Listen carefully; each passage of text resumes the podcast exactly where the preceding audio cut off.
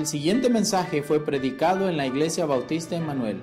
Si desea conocer más acerca de nuestra iglesia, puede buscarnos en Facebook como Iglesia Bautista Emanuel de Cojutepeque.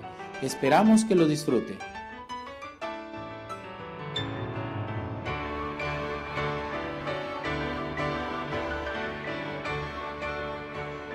venía pensando, ah, probablemente hay alguien eh, de los hermanos que va a tomar una decisión en su vida. Y, el enemigo estaba trabajando de una u otra manera para que tal vez no pudiera estar presente en este lugar. Así es que yo voy a suplicarle que se ponga de pie, por favor. Vamos a tener una oración primeramente, ¿verdad? Para pedirle a Dios que nos hable en esta tarde, en esta noche. Si usted es obediente a la palabra de Dios, olvídese, ¿verdad?, que hermano Helio, el profesor Helio, para algunos, el pastor Helio está, está predicando, ah, el, el, profe Helio vino, ¿verdad? Olvídese de eso y enfóquese en lo que Dios trae para usted. Si usted le pide a Dios que le hable, estoy seguro que Él le va a hablar a usted y va a escuchar lo que usted necesita para tomar una decisión en su vida. Y yo espero que usted pueda tomar esa decisión y de esa manera ha valido la pena poder estar reunidos en este lugar. Señor, te damos las gracias por darnos este momento, Señor. Gracias porque tú has sido muy bueno con nosotros. Gracias por la protección que nos has dado, Señor, a mi familia, a mi persona. Gracias porque eh, nos trajiste con bien a pesar de el atraso, pero gracias, oh Dios, porque tú has sido bueno con nosotros. Señor, en esta hora queremos, Padre, que tú hables a nuestras vidas. Tu palabra será predicada, Señor pero no queremos que tu palabra regrese vacía a ti, Señor. Queremos que tu palabra haga su obra, su trabajo en el corazón de aquellos que tendrán abierto su corazón para recibir tu palabra. Úsame, Señor, como un canal de bendición para mis hermanos, que no sean mis pensamientos, mis palabras, sino que tú, Señor, nos hables a cada uno. Quita toda distracción que hay entre los presentes si hay algún pensamiento que robe la atención a tu palabra, que tú lo quites, lo elimines y que nos enfoquemos en el mensaje que tú traes. Muchas gracias te damos. Te pedimos esto, Padre, en el nombre de Cristo Jesús. Amén. Tomen sus asientos, por favor, mis estimados hermanos. Gracias una vez más. Eh, doy a Dios por darme esta oportunidad de estar en este lugar.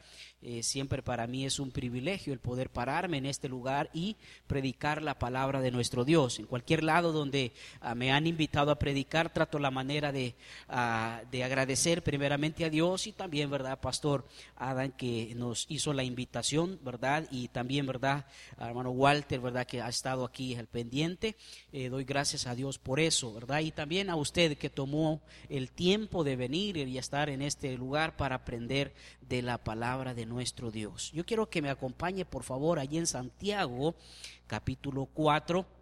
Vamos a leer ahí un verso y luego vamos a entrar a lo que es la enseñanza en esta hora para ir avanzando también con el tiempo. Santiago capítulo 4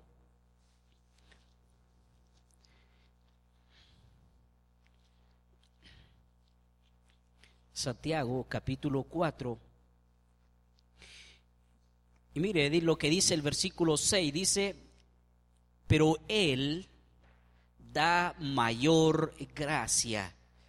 Por esto dice, Dios resiste a los soberbios y da gracia a los humildes. El apóstol Santiago escribe aquí esta carta a los creyentes judíos de la dispersión en, el imperio romano. Probablemente algunos ya tengan algún conocimiento sobre esto, ¿verdad? Eh, de la carta de Santiago hacia los cristianos judíos. Pero nosotros también podemos nosotros aplicarlo a nuestra vida cristiana. Y ese, si usted puede ver ahí el capítulo 4, en el tema, ahí dice la amistad con el mundo. Nos habla sobre el amor de las cosas de muchos cristianos todavía, aún ya creyentes, amando las cosas de este mundo. Y ahí nos habla, usted puede leer junto conmigo ahí el versículo 1, donde dice, ¿de dónde vienen las guerras y los pleitos entre vosotros? ¿No es de vuestras pasiones, las cuales combaten en vuestros miembros? Codiciáis y no tenéis, matáis y ardéis de envidia y no podéis alcanzar. Combatís y lucháis, pero no tenéis lo que deseáis porque no pedís. Pedís y no recibís porque pedís mal para gastar en vuestros deleites. Y luego nos habla a nuestra alma. Luego dice, oh almas adúlteras, creo que entendemos esa palabra, oh almas adúlteras, ¿no sabéis que la amistad del mundo es enemistad contra Dios? Cualquiera pues que quiera ser amigo del mundo se constituye enemigo de Dios. ¿O pensáis que la escritura dice en vano, el espíritu que Él ha hecho morar en nosotros nos anhela celosamente? Y luego enseña, pero Él da mayor gracia. Hoy en esta hora, en esta noche, yo quiero enfocarme sobre esta frase, mayor gracia. Y yo espero que nosotros realmente aprendamos algo, ¿verdad?, en la palabra de nuestro Dios sobre esto de la mayor gracia. Creo que tenemos ya una cierta noción sobre qué significa gracia. Podríamos decir, es como un don inmerecido, un regalo que no merecemos, pero aún así lo recibimos. En la palabra de nuestro Dios en Hebreos capítulo 9, si usted quiere ir allí, puede ir. Hebreos capítulo 9, versículo 27, nos habla sobre el juicio de Dios y de la manera que está establecido para los hombres que mueran una sola vez y después de esto, el juicio.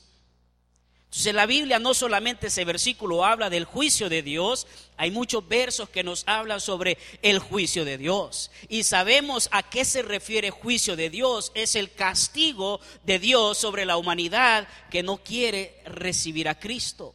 Y viene ese día, el día del gran juicio de Dios, el juicio final. Y nosotros podemos entender que el juicio es castigo.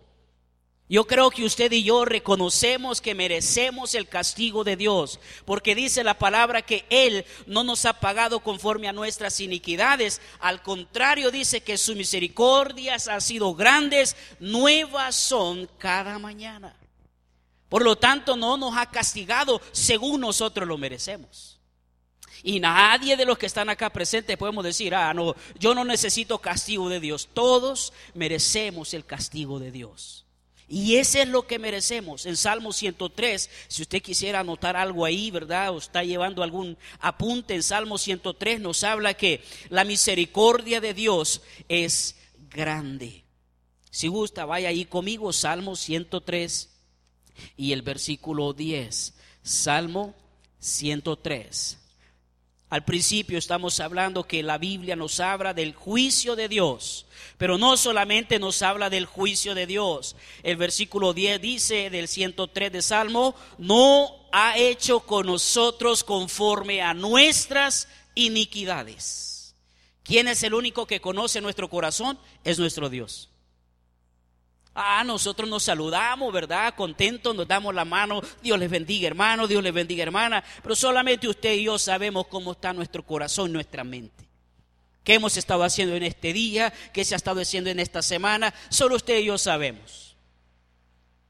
Pero dice allí el versículo que no nos ha pagado, no nos has hecho conforme a nuestras iniquidades, ni nos ha pagado conforme a nuestros pecados. Verso 11, porque como la altura de los cielos sobre la tierra, engrandeció su misericordia sobre los que le temen. Por lo tanto, entendemos que la misericordia de Dios es grande. Lamentaciones, si usted quiere ir allí conmigo, vaya a Lamentaciones Lamentaciones. Y mire lo que dice ahí el capítulo 3. Lamentaciones, capítulo 3 y el verso 22. Lamentaciones 3, 22.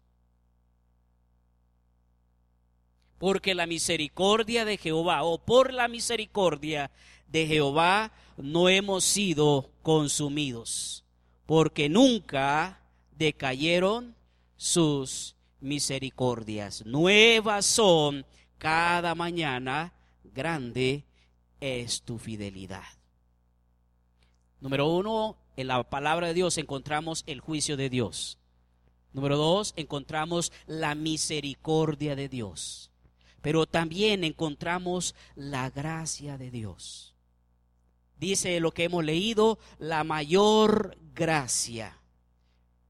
Había eh, nosotros que tenemos hijos, podemos, bueno, las tres cosas las, las hemos puesto en práctica. Ya hemos castigado a nuestros hijos, ya hemos tenido misericordia, pero pocas veces hemos tenido gracia para con ellos. Si un niño se porta mal, había un padre que eh, llegó a la iglesia, llegó con su hijo, estaba muy atento sobre ah, este en el culto, pero el niño comenzó a molestar y a molestar, tenía alrededor de cinco años y molestaba demasiado. El papá, para no avergonzarlo al niño, ni tampoco él, ¿verdad? Entonces él no le dijo nada, pero cuando iba camino a su casa, él se acordó de que él se había portado mal. Entonces él le preguntó y le dijo estas tres palabras. ¿Qué quieres? ¿Juicio, misericordia o gracia? ¿Qué hubiera escogido usted? ¿Verdad que hubiéramos escogido gracia? Porque si hubiera escogido juicio, eso ya se sabía que era castigo. Algunas veces necesitamos hacerlo. Número dos, misericordia. Muchas veces hemos tenido misericordia a nuestros hijos. Recuerdo cuando mi hijo José Helio tenía como ah, cuatro o cinco años, este, me daba a mí bastante compasión porque cuando yo lo llevaba, él, e, él, miraba que a los otros les caía muy fuerte y entonces él sentía que saber, entonces, y de hecho yo llevaba un palito entonces él sentía que quizás lo iba a matar, saber qué sentía. Pero él comenzaba a llorar en el momento que yo lo llevaba ya al lugar donde los he castigado siempre.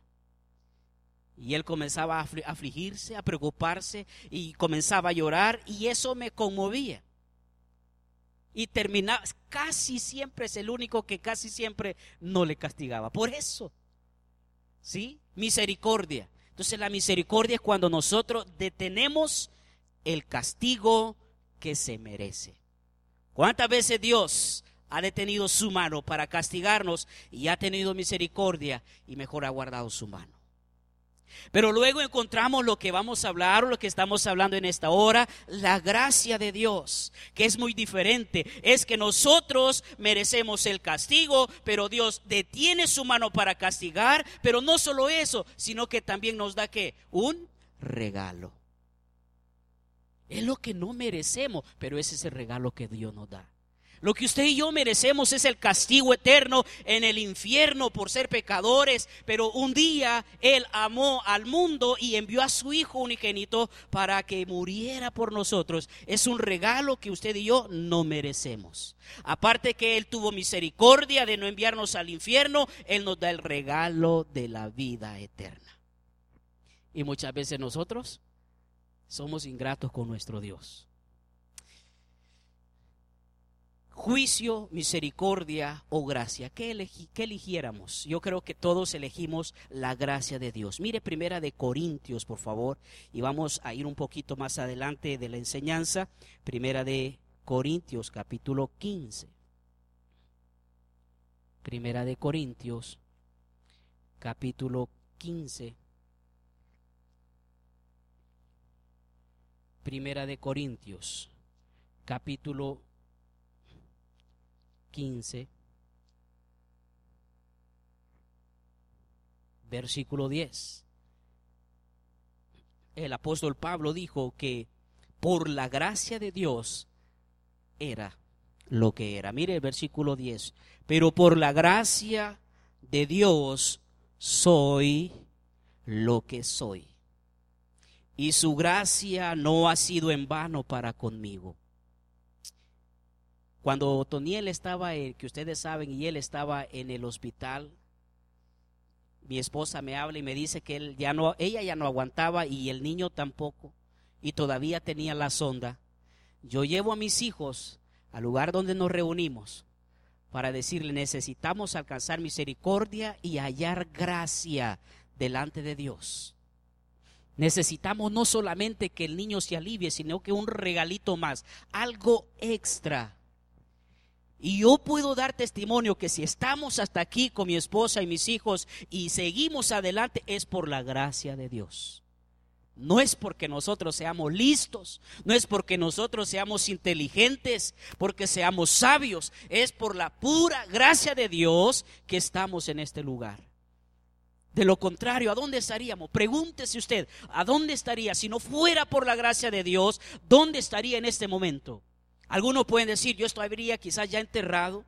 Otros pueden decir, podría yo estar quizás en el hospital, en la cárcel.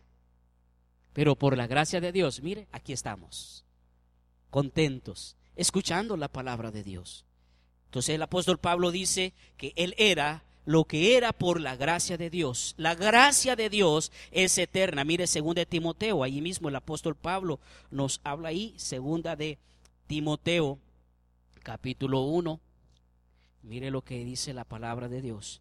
Segunda de Timoteo, capítulo 1 y el versículo 9 quien nos salvó y llamó con llamamiento santo, no conforme a nuestras obras, sino según el propósito suyo y la gracia que nos fue dada en Cristo Jesús antes de los tiempos de los siglos. Por lo tanto, la gracia de Dios es eterna. Eso viene desde mucho tiempo atrás. Mire Efesios capítulo 2. Efesios, estamos ahí cerca. Efesios capítulo 2 y el versículo 4. Efesios 2, 4. Son versículos muy conocidos que dice, pero Dios, que es rico en misericordia por su gran amor con que nos amó, aun estando nosotros muertos en pecados, nos dio vida juntamente con Cristo por gracia sois salvos. Y juntamente con Él nos resucitó y asimismo nos hizo sentar en los lugares celestiales con Cristo Jesús, para mostrar en los siglos venideros las abundantes riquezas de su gracia, en su bondad para con nosotros en Cristo Jesús. Estamos mirando que la gracia es mayor que todas las cosas. Eso es la gracia de Dios. No solamente la gracia de Dios es eterna, sino que la gracia de Dios es gratuita. Mire lo que dice Romanos 3. Romanos capítulo 3. Romanos capítulo 3 y vemos ahí el versículo 24. Romanos 3, 24.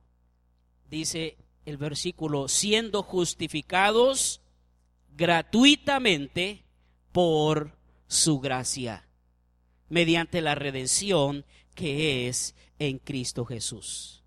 Podemos nosotros dar testimonio que la gracia de Dios cambia a la humanidad. Muchos de los que están presentes aquí pueden dar testimonio que Dios ha cambiado su vida y eso ha sido por la gracia de Dios.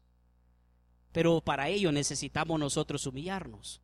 Mire, voy a dar un ejemplo ahí en eh, su Biblia, puede ir a Segunda de Reyes, capítulo 21. Y quiero dar un ejemplo sobre la gracia de Dios. ¿Cómo es la gracia de Dios para con nosotros? ¿Cómo se manifiesta la gracia de Dios en nuestra vida? Mire, Segunda de Reyes, capítulo 21, y quisiera que habláramos un poquito sobre el rey Manasés. Segunda de Reyes, capítulo 21. Según dice el verso 1 que de 12 años era Manasés cuando comenzó a reinar. Y reinó en Jerusalén 55 años. El nombre de su madre fue Epsiba.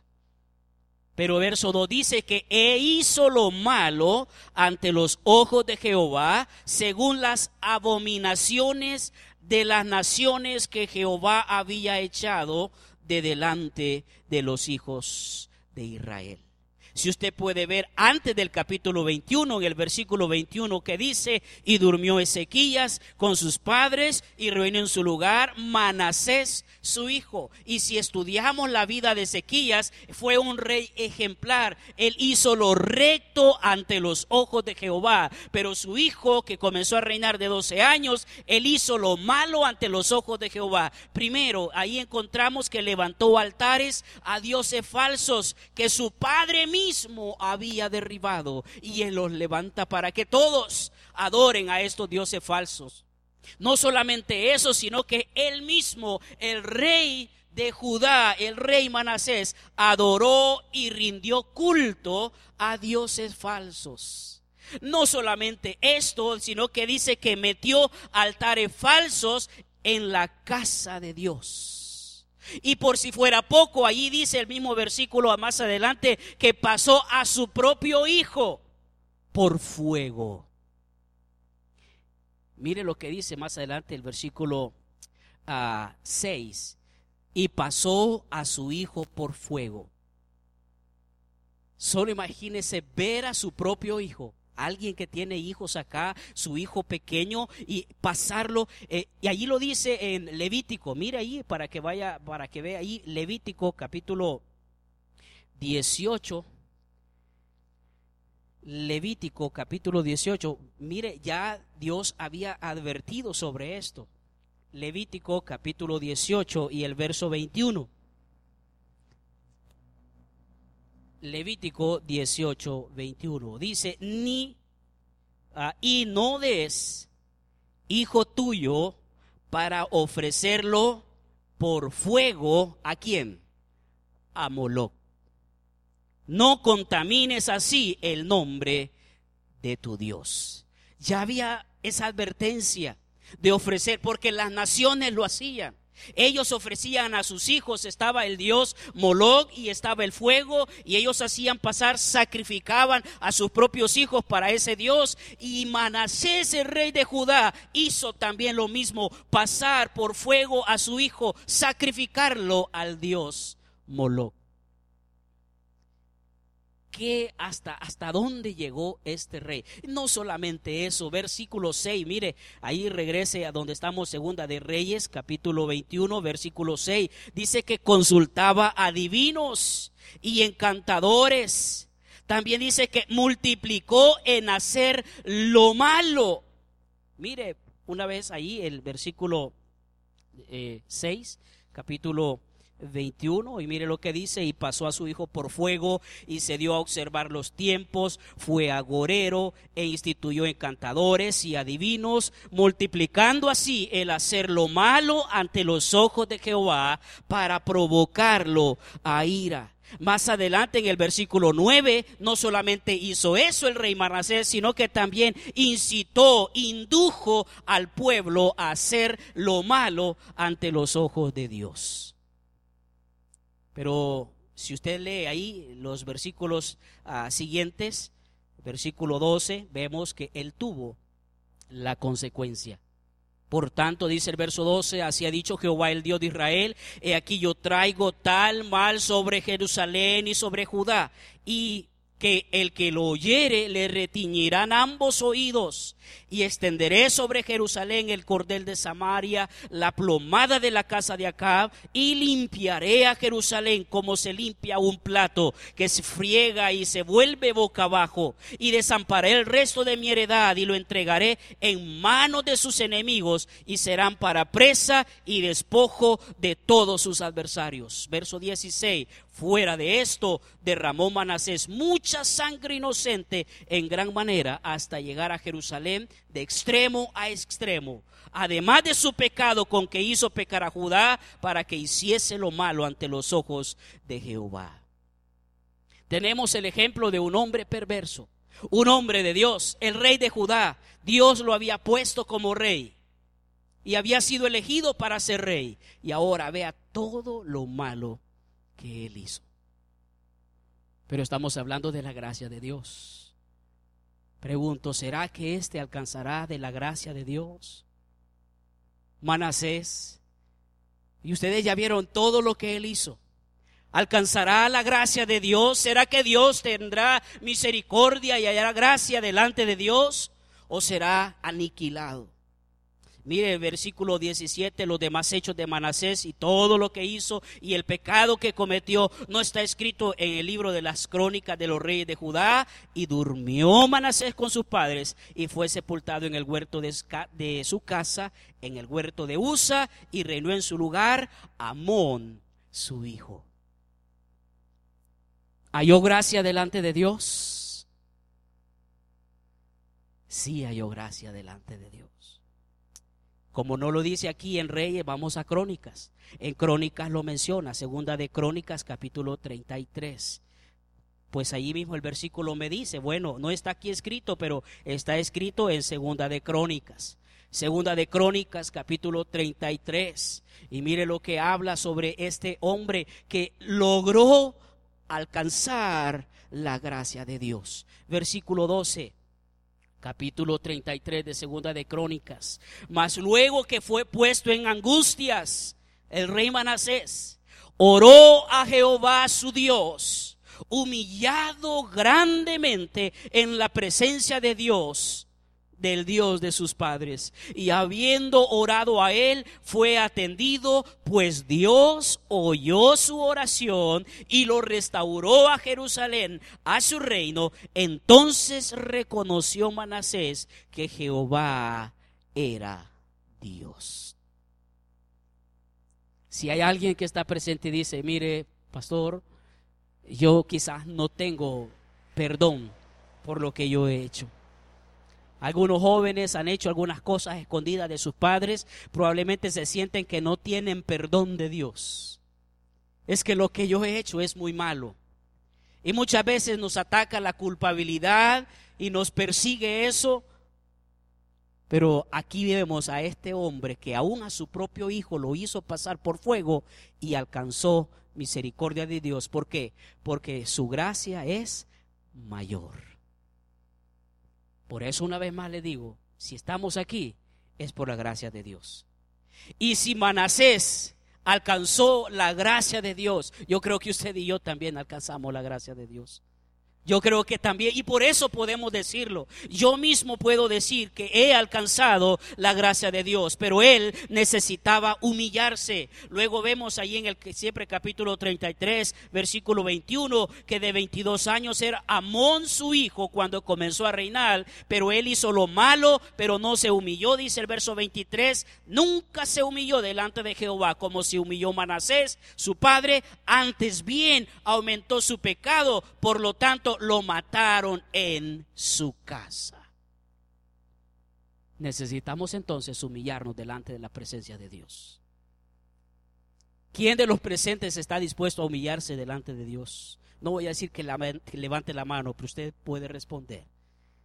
¿Quiere alcanzar la gracia de Dios? Hay que humillarnos.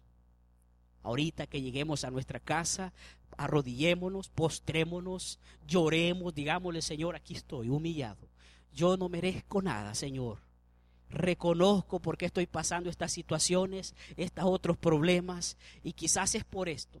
Pero perdóname, he escuchado, he leído ahí en la palabra que tuviste misericordia y halló gracia Manasés delante de ti, Señor. ¿Por qué no yo también? Yo puedo hallar gracia delante de ti. Y le aseguro que Él va a estar escuchándole ahí donde usted esté.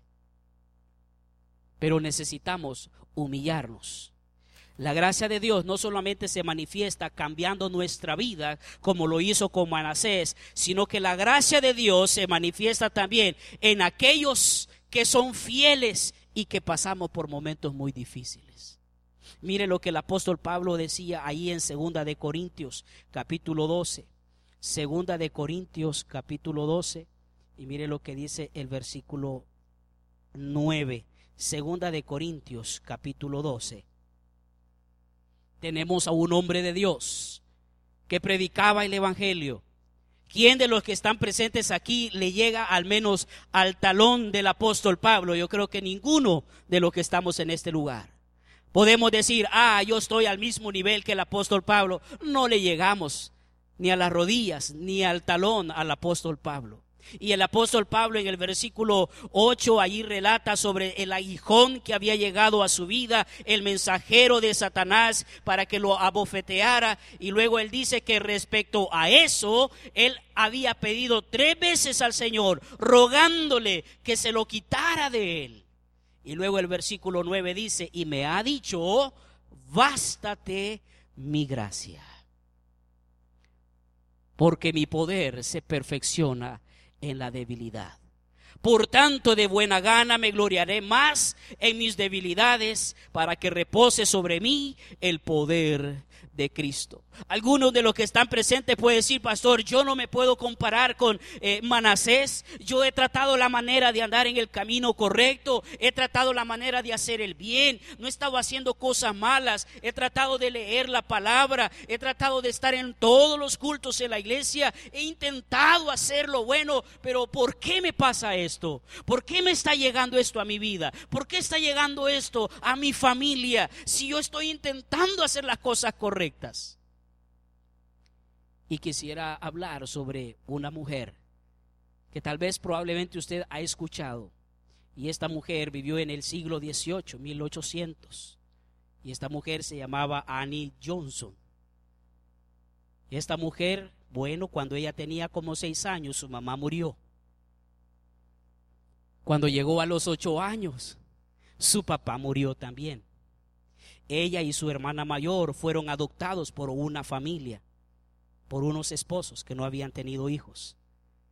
Más adelante, como a los 21, 22 años, ella comienza, tan temprana edad, comienza a padecer de artritis y sus dedos de los pies y las manos comienzan como a encorvarse y se le iban haciendo como doblando pero a los ocho o nueve años de edad ella había entregado su vida al ministerio y le encantaba salir a evangelizar, estaba en todos los servicios de la iglesia, le gustaba servir, pero ahora ella fue ah, sometida a una silla de ruedas por esa enfermedad.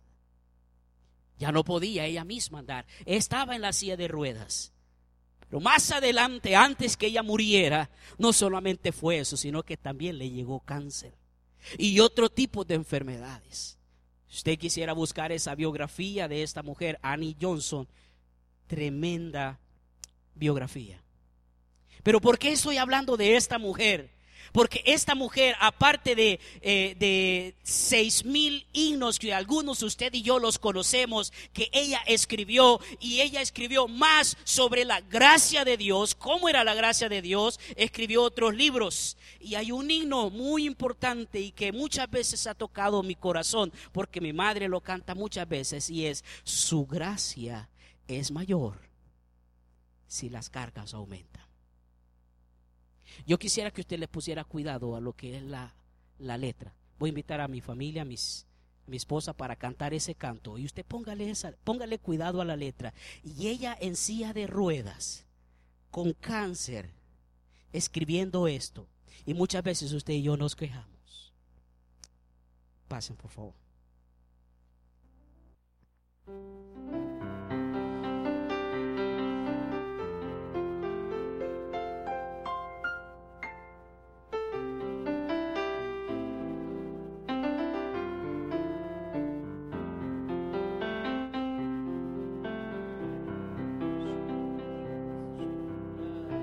is my own.